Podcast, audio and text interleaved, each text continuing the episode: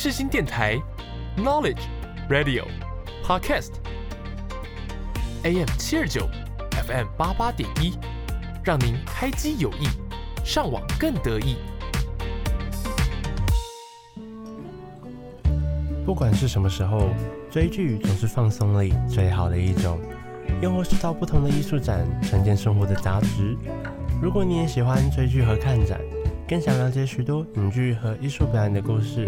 那欢迎你收听《听话让我看看》。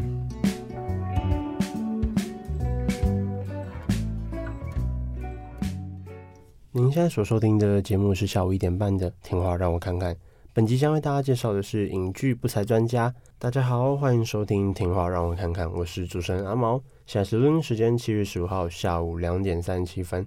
今天想和大家聊的是不才专家。今天比较特别的是没有来宾，因为身边没有听闻过有人看过这一部，所以找我自己聊。不过并不是说这一部不好看，可能只是在台湾比较小众而已。毕竟不才专家还荣获过二零一八金球奖最佳电视影集演员、音乐喜剧类，以及二零一六以及二零一七的艾美奖最佳编剧奖。想当初，其实我自己并不是算是应该说自发性嘛，或是。在，因为这部剧其实是 Netflix 上面算是独播这样子，然后我第一次看，其实是因为我在呃，我有个很喜欢的 YouTuber，他叫十六，那十六和他的那一些朋友们，然后有他跟他跟他自己的一个朋友叫做跌倒凯，他们两个人有自己开另外一个 Podcast 节目，叫做 BBFFMF。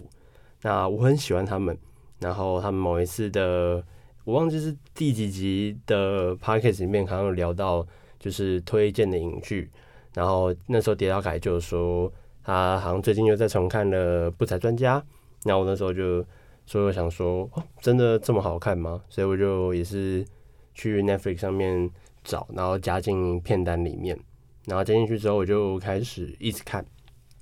在一直看的过程中，我也是觉得。真的是很好看，所以今天呢，我就希望可以推荐给大家这一部影剧。虽然它可能看的人不多，不过我觉得是在看完之后，各位一定会非常有收获。然后今天的话，会和大家聊的是第一季的内容，因为它目前总共三季，它的三季内容的话，其实主轴上面都包含了一些主要重点，可能包含像是种族。然后还有一些两性之间的关系、性别啊，诸如此类的爱情都有。所以今天呢，我想跟大家聊的是专注在第一季的部分。那后续如果有机会的话，或许会找来宾，也或许也是像今天这样子自己聊，就是会聊第二季跟第三季的部分。我觉得都蛮值得分享的。我觉得它是真的是一部很值得看的影剧。那让我们在进入单元之前，先来听听不才专家剧中的音乐。这首是由 Sugar Ray Tape 所演唱的《Son of My Father》。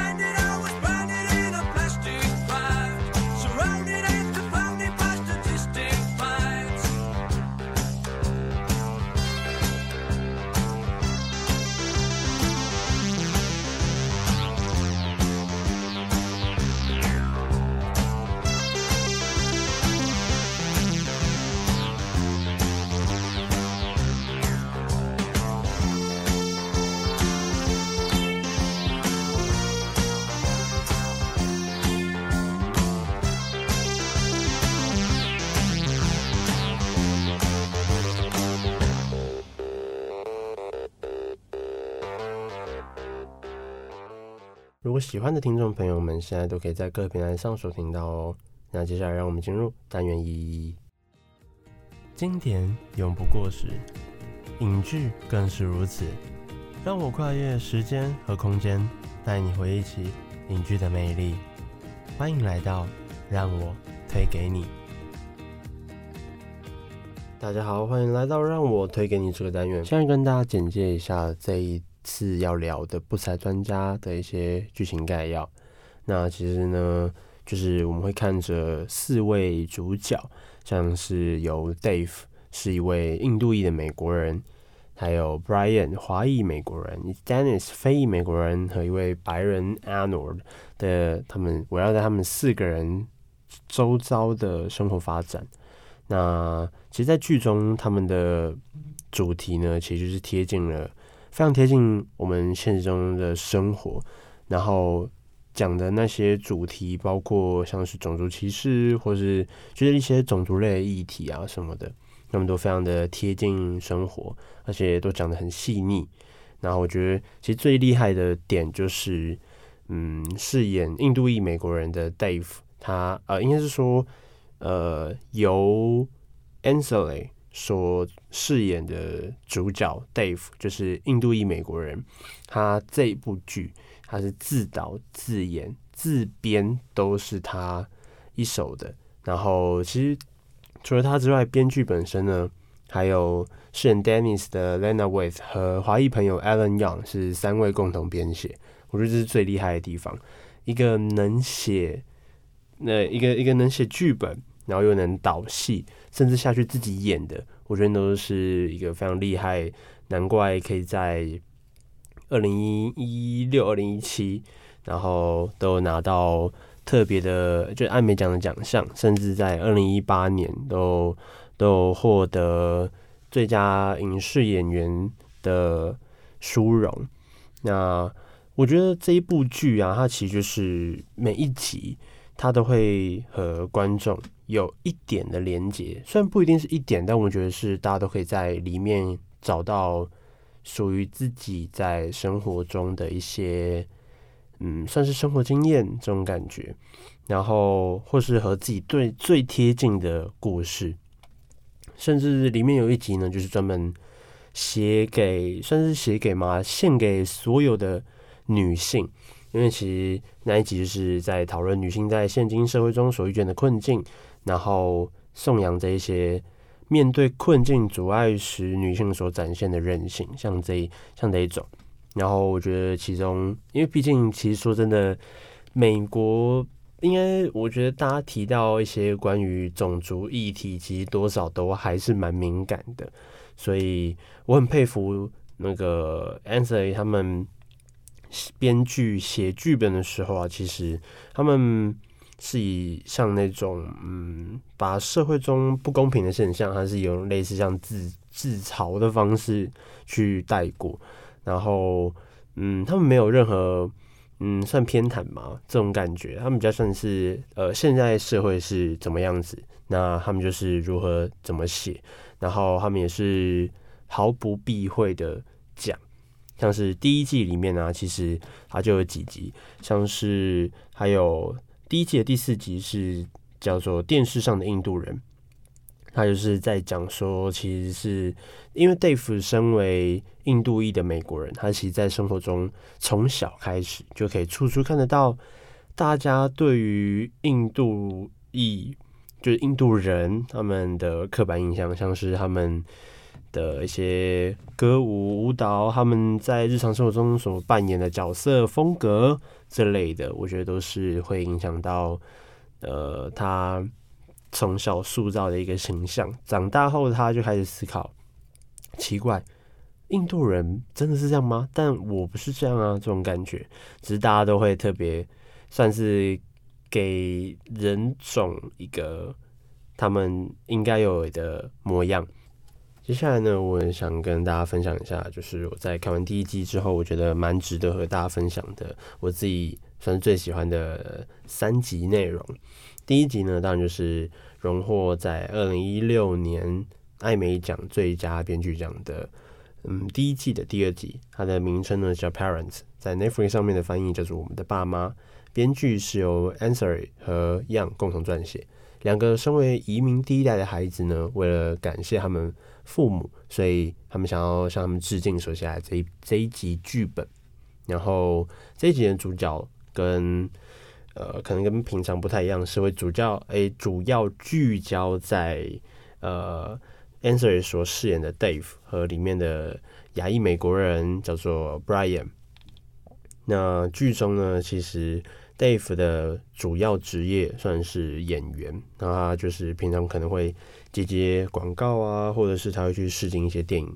那他在那一集呢，其实开头为了试镜，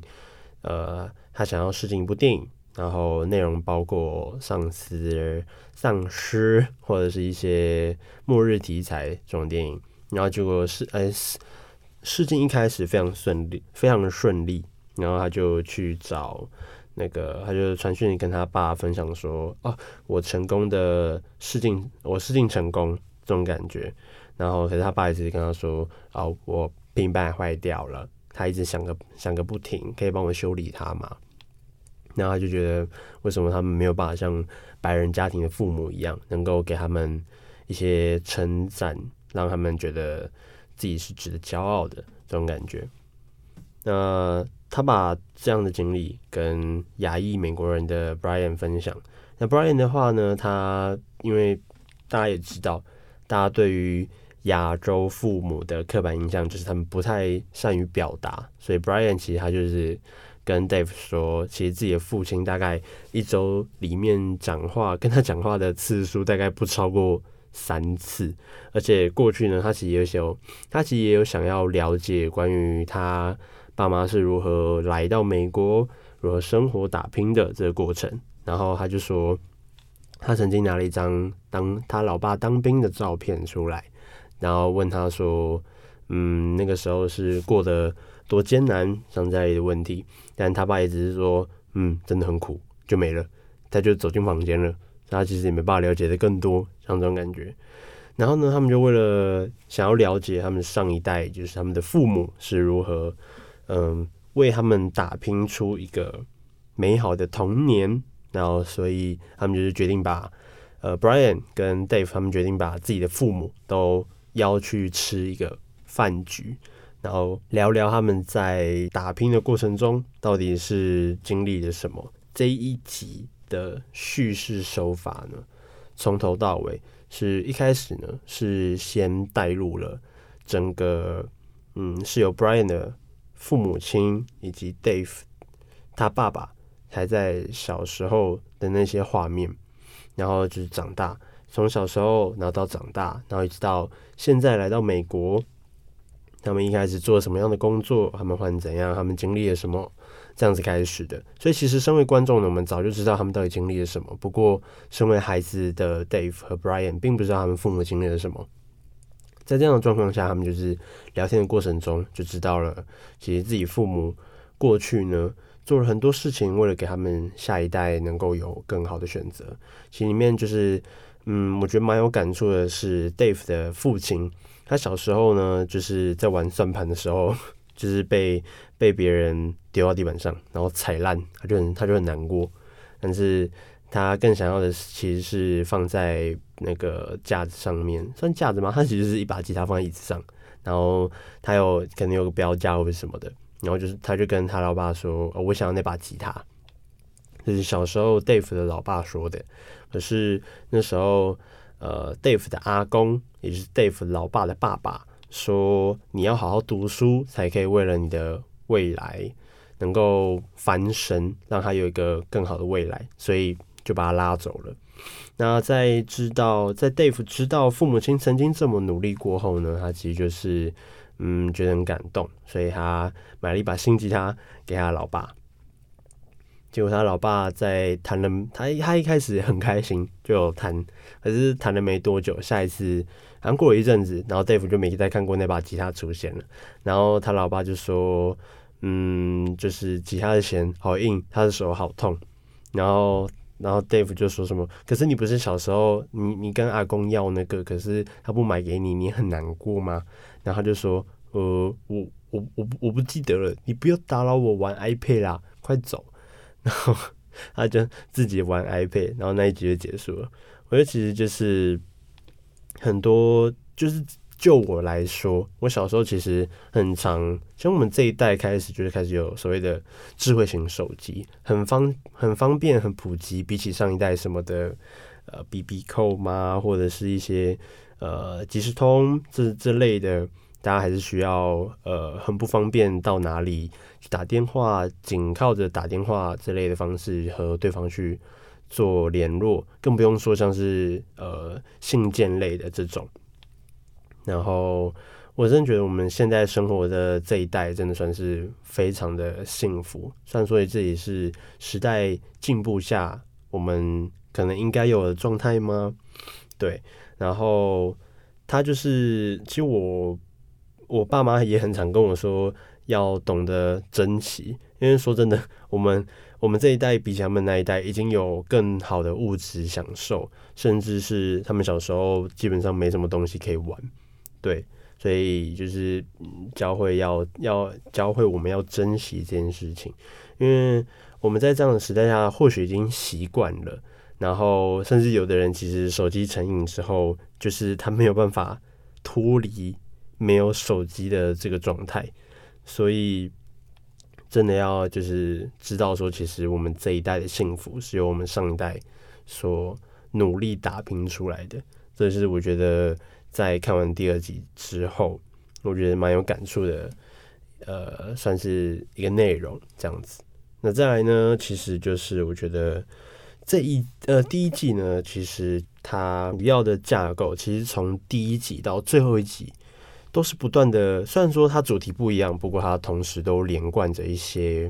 像是呃不同的角色之间他们的经历，他们在哪里相遇，他们在哪里分开，他们又在哪里相遇，这种感觉。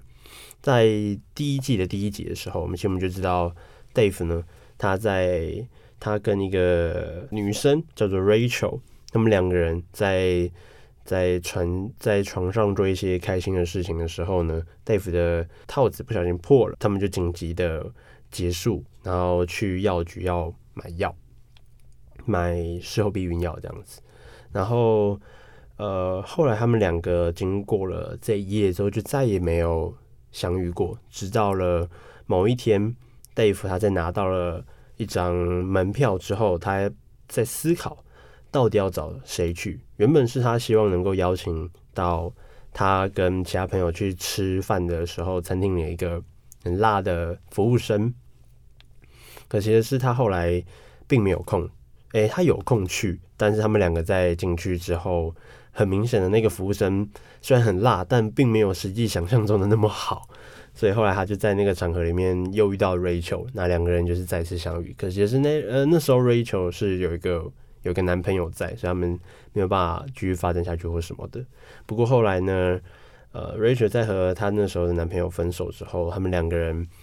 就是嗯，感情有慢慢升温。直到了第九集的时候，前面就已经有确认关系，在进入第九集的时候，他们就已经开始同居。我觉得在第九集跟第十集这两集，算是我觉得真的看看到了情侣之间。如果你今天年纪已经够大了，但是你在面对未来的一个呃彷徨不安这种感觉，因为第九集其实就是看着两人一开始，他们两个人一开始就是搬进了 Dave 的家里面，很快乐，就是情侣两个人应该要有的那种很甜蜜、很甜蜜的生活。可是直到了过了。呃，过了不久，他们两个开始一些小吵架，像是生活习惯不同。呃，Rachel 可能比较喜欢把东西乱丢在地上，然后 Dave 希望家里整齐，然后就是诸如此类这种小争吵，然后让两个人开始不确定自己到底适不适合或者是什么，就是开始有一些摩擦。那在第九集的最后啊。呃，Rachel 决定，应该是说，就是他们两个人第九集从吵架到和好这一整段，是我觉得看起来最有感觉的，因为你就是看着两个人从情侣之间的视角，或者是你就看到两个人一开始很甜很甜，但是到到最后，两个人因为不断摩擦，所以开始开始决定，嗯，不再像过去那么亲密。虽然说第九集最后两个人还是很甜，然后两个人依偎在床上，然后睡觉这样子。然后第九集结束之后，接第十集。第十集呢，因为 Rachel 在里面的工作，他是乐团的经纪人。呃，身为乐团经纪人，他的梦想其实他他很想。帮自己，他很想当自己最喜欢乐团的那个经纪人。可惜的是，他没有办法，应该说他还没有办法接到那么厉害的团，所以他必须要先接一些可能大家并不是那么耳熟能详、大家不太喜欢的那些乐团。这时候呢，他接到一个要去芝加哥的一个面试，他想要去芝加哥面试工作，看能不能找到自己喜欢的那个团体、那个乐团。然后去赌看看能不能为能不能找到自己喜欢的工作，像这样子。对，结果那时候因为他一去就是去了要半年，但一想也知道，对已经同居的情侣来说，他们本身可能就是嗯密不可分这种感觉。因为其实你已经习惯了某个人存在之后，那个人突然消失了很长一段时间，你会觉得。自己真的感觉少了什么的这种状态，然后他们就为此而吵了一架。对，那那时候 Rachel 就还是毅然决然决定要去芝加哥面试，然后就然后去工作去了半年，然后再回来。那时候 Dave 其实就想了很多，他就决定要呃拿 Rachel 送他的意大利面机，因为。嗯，Dave 很喜欢意大利面，他喜欢意大利，他喜欢吃意大利面，所以他就用 Rachel 做的，哎、，Rachel 送的那个意大利面机做了意大利面，然后在 Rachel 回来的时候给他吃。那在这样的状况下，两个人当然就是很甜嘛。可是后来呢，在他们两个人去共同参加了一位好友的婚礼之后啊，Dave 开始思考。自己已经这么大了，但是对于眼前这一个伴侣，自己也不是抱着，呃，觉得他一定是百分之百适合自己，或者是可能自己跟他两个人是否能够走到最后，他其实也不知道这种彷徨感。然后他们两个在至少 Dave 他在参加完婚礼之后，然后他决定要跟 Rachel 说明自己的心意。他就回家煮个意大利面，两个人一起吃意大利面的时候，就跟 Rachel 讲他的感觉。那那时候 Rachel 其实蛮震惊的，就不知道，就是觉得说，嗯，你觉得我们两个不适合吗之类的。然后，当然 Dave 就是说，他其实对于眼前这这就是对 Rachel，他不知道他到底是不是真正适合他的人。于是 Dave 就在。就是就说，那我们现在两个人在纸上写下两个人觉得就是彼此适合的程度，然后就是然后最后再打开这样子。那那时候就是呃，Dave 写了八十，但是 Rachel 只写了七十。然后两个人当然对于这种爬数，就是这种对方写出来的契合度不是很满意，双方都是。那那时候其实 Dave 就讲了一句话，就是说，其实就是。在这种状况下，我们不是应该都写出一百趴吗？这种不是才是最适合的状态吗？然后 Rachel 就生气的说，他要去，他他就去朋友家住个几天这样子。然后 Dave 也就是一直在反省说这段关系，或者是他到底做了什么事情。后来其实 Rachel 就甩了他，然后决定要自己去东京过生活。对，然后在最后呢，其实 Dave 就是。嗯，因为被甩了，所以他就去跟之前在试镜的那位算是朋友，然后聊到说他们分手这件事情。那那时候那位朋友讲了一句话，就是跟 Dave 说，要维持一段长久的感情，本来就不容易，你不能有一开始就希望他烧得很旺的这种感觉，你不能一开始就。放大块的木材，要从小地方开始，先点燃，像是先点燃小树枝一样，然后再放大块的。到那个时候，火已经烧得很旺了，就是这样子，这样才是一个可能适合，就是呃，算是合适步调的爱情。但是也要小心，有时候优质的萤火块是很难找到的，所以千万不要不珍惜。所以在听完这一这一席话之后，他就有了，Dave 就决定 call Rachel 出来聊一聊。那时候 Rachel 才跟他说：“我要去东京。”Rachel 表示：“我还我还爱你。”可是他觉得自己到目前为止做人生决定都太保守，他希望为了自己的梦想去活一遍，所以他决定毅然决然的搬到了东京。对，就是这样子。然后那时候，其实 Dave 就很难过的状态下，他就想了很久，希望就是想要找到自己到底适合做什么这种感觉。